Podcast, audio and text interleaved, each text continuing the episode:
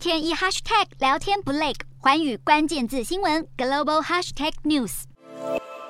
中国国家统计局十五日公布中国二零二二年第二季 GDP。相较于先前路透社分析师所预测的百分之一年增率，中国今年第二季 GDP 显然比预期低许多。而在其他数据方面，中国六月工业生产年增率为百分之三点九，也低于预期的百分之四点一。上半年固定资产投资年增率达到百分之六点一，稍微高于预期的百分之六。而中国前三十一大城市的失业率虽然在六月份降到了百分之五点八，但十六到二十四岁的青年失业率却飙升到百分之十九点三。中国国家统计局把经济成长低迷的原因归咎到疫情上。中国国务院总理李克强稍早前曾表示，政府会继续执行六月初开始实施的稳经济一篮子政策。李克强指出，四月到六月份之间，中国经济逐渐回升，但是复苏还不够稳固，因此必须推动稳经济政策，特别小心造成中国国内物价飙涨的输入性通膨。但是，根据美国标普全球评级对两万家中国公司的分析结果显示，中国正面临经济成长放缓以及全球通膨的双重打击。中国政府一直尝试在疫情期间重新取得经济平衡，为的是确保国营企业的正常运作，但同时却也冲击了国内中小企业。调查结果也警告，如果各国央行继续升息，导致停滞性通膨，中国恐怕面临更惨的经济衰退局面。